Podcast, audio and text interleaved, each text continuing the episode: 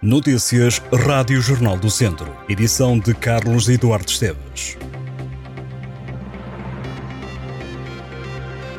Se está por Armamar, este sábado há concerto de Rita Guerra. A cantora vai atuar no segundo dia da Feira da Maçã.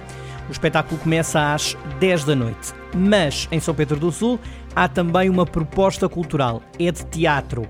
O Cine Teatro Jaime Gralheiro recebe a peça de teatro Três Shots de Riso apresentada pela Associação Recreativa e Cultural de Santa Cruz da Trapa. O espetáculo que começa às nove e meia da noite faz parte do quinto ciclo de teatro. Sábado, que é dia de encerramento do Festival Vista Curta, em Viseu, a sessão decorre no auditório do Instituto Português do Desporto e da Juventude a partir das nove e meia da noite. Para esta noite, em Oliveira de Frades, há concerto de Bruno Pato.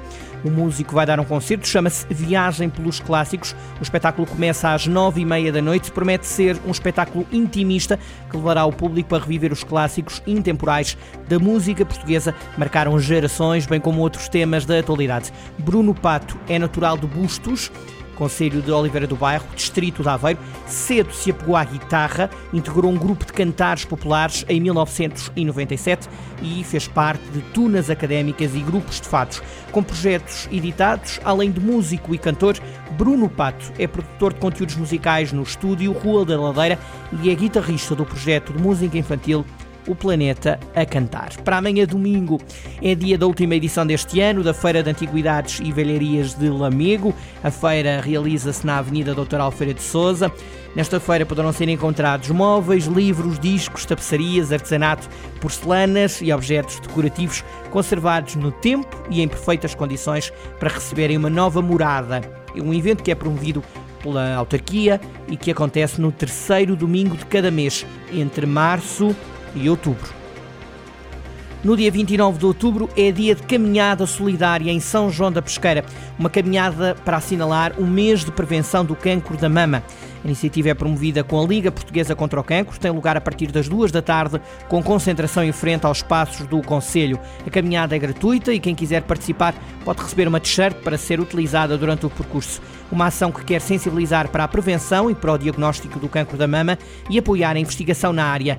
A inscrição está aberta e pode ser feita no balcão único de atendimento do município, no Complexo Desportivo Municipal ou nas juntas de freguesia. Quem quiser também pode dar o donativo, que é solidário livre e reverte a favor da Liga Portuguesa contra o Cancro. Ainda no distrito de Viseu, os artistas Ana Bacalhau e Samuel Úria vão atuar em Tondela no mesmo dia, de 29 de outubro, num concerto solidário cujas receitas também revertem a favor da Liga. A atuação acontece na Acerte. O cancro da mama é o mais comum entre as mulheres. Em Portugal, por ano, são detectados cerca de 7 mil novos casos de cancro da mama.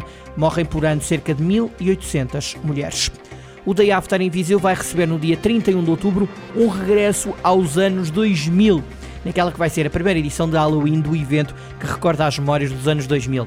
A data foi anunciada pela organização, que também revelou o cartaz. Em Viseu, o Revenge of the 2000 vai receber, entre outros, Luciana Abreu, que vai recordar as músicas de Floribela, e Luke Dessa, que ficou conhecido por ter feito parte dos Fortaste, uma banda que surgiu na série Morangos com Açúcar. A organização promete uma noite cheia de memórias de há 20 anos.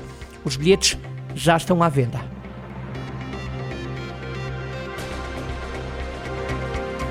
Estas e outras notícias em jornaldocentro.pt.